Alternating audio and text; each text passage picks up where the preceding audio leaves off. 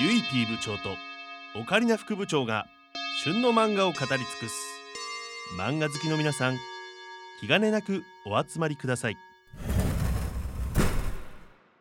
集英社直送絶品漫画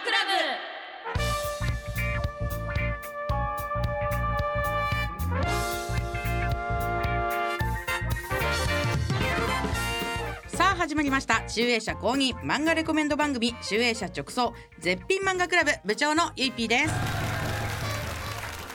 そして副部長やってますオカリナです、言わなきゃ言わないの 私がそしてって言わないと。うん、やっぱそれがないと私はやっぱ入れない。不安になっちゃった今。自己紹介しないから。やっぱ二番手だからさやっぱり一番手の紹介がないと入れないでしょ、私が許可出さないとね。許可出さないとねやっぱり。それでは早速今週集英社さんから届いた課題漫画の感想発表に行きましょう。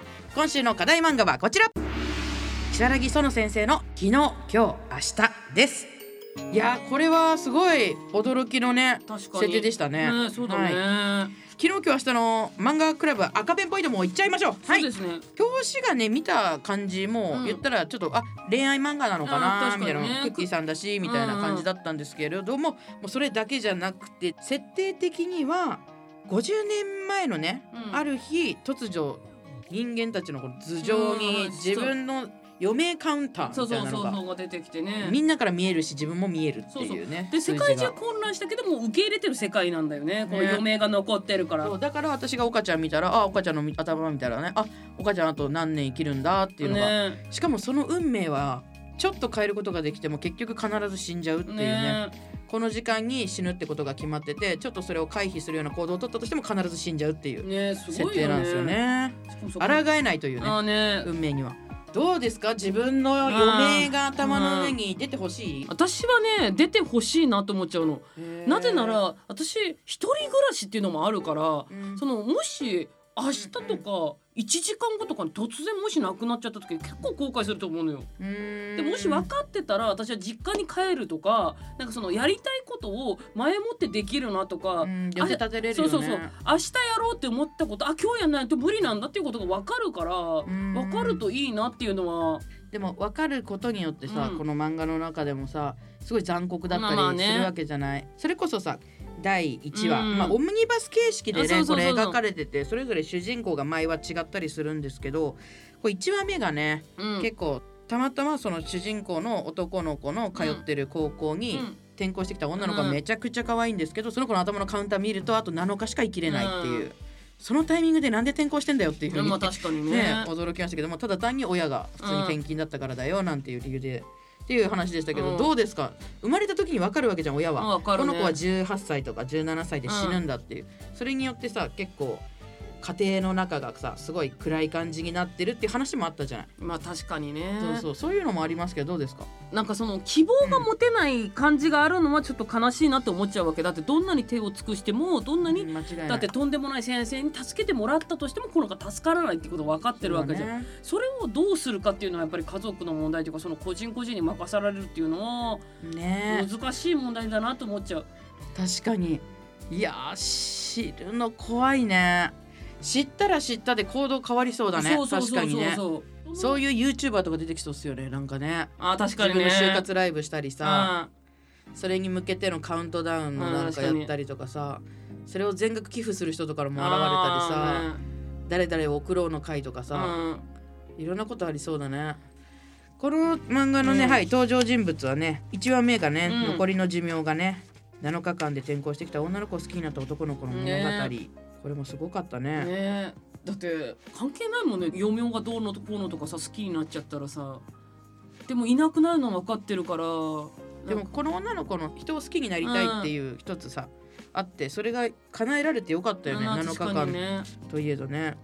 それはすごい良かったなと思いましたけど。切ないよね。切ない。私このさ1話目のさ、うん。話がさオオムニバス形式だからもう見れないと思ったら、うん。意外とさまた別の話でその子がその死ぬ前どういう生活をしてたかっていうのがさ転校前の話とかがまた別で描かれたりするじゃない、うん。それがすごい私はよくて、うん。ね、いろんな視点がみんながどういうふうに何を思ってたかっていうのが知れてすっごいなんか確かにこの話はすごいちょっと確かに泣きそうになったね。でもさこの子さ、にうん。ちゃんとさ余命が分かっててさ自分のことすごい好かれててもさ気持ちって動かないんだなっていうのもなんかリアルだなって私思っちゃったんだよね。そ確かのにね。なんかちゃんと転校先でそういう好きな人に出会うまで好きにならないじゃん。うん。そういうところもなんかちょっと切ないしさ。自分より長生きする人がこの子は良かったからね。うん。と長生きする。しかもその女の子が好きになった男の子っていうのは、もう本当にその地域の最高寿命を塗り替えるレベルの とんでもない寿命の持ち主だったからうん。好きになったから、うん。その子に会えたっていうのはすごい良かったよね。良かったよねそう思うとなんかすごいよね。そういう過ごし方もあるんだなって。私だったら家族と一緒にいたいなと思う、うん。最後はねお家で何気なく普通にスーッと息を引き取りたいなと思うけどね。好きな人に笑顔を見せて終わりたかったのかな。だってねどうやって終わるかが分かってないわけじゃん、うん。終わることは分かってるけどさ。残り時間はわかるわけじゃん、うん。だからそれが親もさ一緒にいてあげたいって思う気持ちはねあったの？だあるかもしれないけどだでもこの子の好きにさせたかっでもこの子が恋しちゃってるからさもう恋しちゃったらやっぱその相手とやっぱ過ごしたいなと思うんじゃない？うん。だから過ごさせてあげるのが一番だって思うっていうかさ。2話目はね仲のいい男の子が27歳で死ぬことが分かっていてそれをね苦しまずに死なせる方法を考えている幼なじみみたいな女の子の話ですよね、うん。だからその27歳になったら死ぬ男の子のために薬学部みたいなところを通って苦しまずに済む薬を一生懸命開発するっていう。それもなかなかね。うんそうだね、うん。なんか好きな人に対する形がなんかそれぞれ違うんだなっていう感じはするよね。なんか死生観が強いっていうかさこれ分かるからさみんなさ。どうやって生き生きるどうやって死ぬかを考えてる人の方が多いイメージがあるというか。いやなんかいろいろ考えさせられるような内容でしたね、うん。本当にあとなんか女の子がさあの告白するじゃんそのずっと違う子を好きだった子さ。で及川桃子去年100歳って。今だったら絶対にありえない告白の仕方じゃん。確かにね。絶対あなたを一人にはしませんよっていう告白ができるっていうのはすごいなって思う嫁よが分かるからこその告白というか。そうね。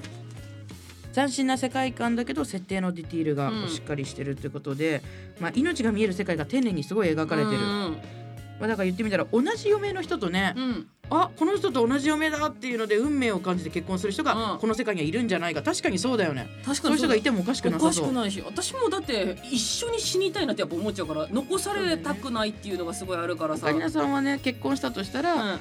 自分が先に死にたいと思ってるんだよね。思ってるから。珍しいタイプだよね。普通なんか好きな人を先に送ってあげてで最後残るわっていう女の人がなんか多かったりえ？違うの？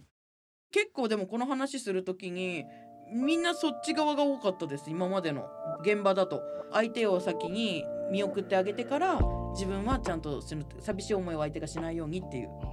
そう私はそっち側だから私もかわいそうだからえいやそう。そそれが愛だと私は思ってたんだけど違う違ったっていう。だってそんな愛した人がいない世界は嫌だなって思っちゃう。でも逆に言うとさ相手にその気持ちを味わわせるくらいだったら自分が受け合ってあげるっていうのが私の考え方なのよだっていやいやそういう人多いんですようちの周りは。だからでもこの現場はそうじゃなかったからうん。みんな自分のことしか考えてな。いに死にたいですね。おもろ人それぞれこんなに違うから面白いですね、あとこの世界だと、確かにそう外見とかうん。年収とか、うん。そういうもの以外で寿命っていう一つの、確かに。マッチングアプリに余命とか書くかも確かに。確かに。確かに。でリアルタイムで進んでてね。うん。間違いないでもあとさもし家族にそのなんていうか彼氏とか紹介された時にあこんな短い人とってなるとちょっと反対されそう。なりそうだね。絶対一人になるって分かってるのをこうね。応援できるのかが分からないなって思うねでもそれはさ一応なんか奇跡が起きたらもしかしたら覆せるかもしれないやつじゃん。今のやつは余命いくつのやつって。これは間違いなくまあ一応なんか落ちそうこれはさ確実じゃん。うん。だとしたら自分の大切な人がうんうん。悲しむ姿見たくないっつって反対したりとかする人もいるのかなって思っちゃう。なんか好きなのに結婚できないとか、みんなとんでもなく寿命が多い人はさ、うん。あれかもしれないけど短い人って生きるさスピードというかさ、生き急ぐそれがなんか違いそうだよね、うん。あと言葉の重みもすごそうじゃない？あと死ぬか分かってるから5年前から葬式の手配もできるとかさ。ねこれすごいよね。いいよねなんかね。確かにありそう。ん。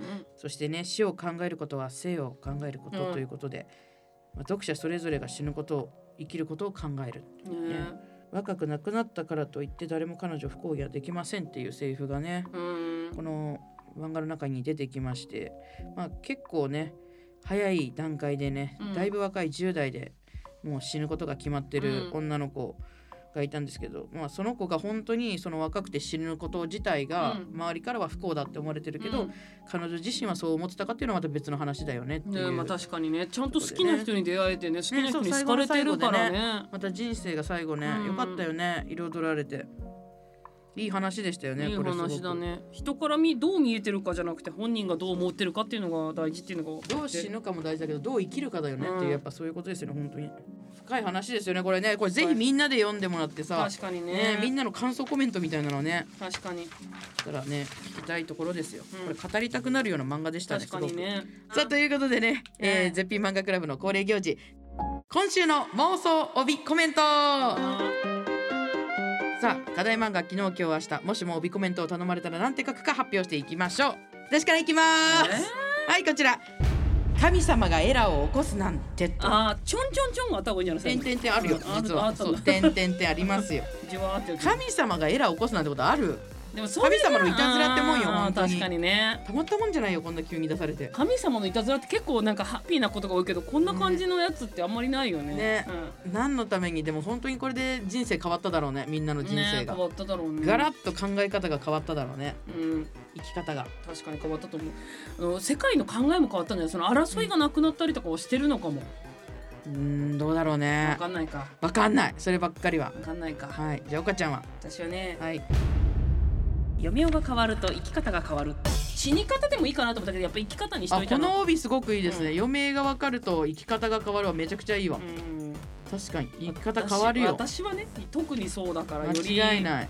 でも全員が分かった時に、NSC で組む時にこいつめちゃくちゃ才能あるけどえ半年後死ぬんかいどうしようってなりそうだなって私はちょっと思ったの、ね。全員のが見えたら。さあということで、ははいい今回の絶品漫画クラブは以上になります。次回集英社さんから届く課題漫画は少年ジャンププラス連載の正反対な君と僕です。それではまた来週お会いしましょう。さようなら。さよなら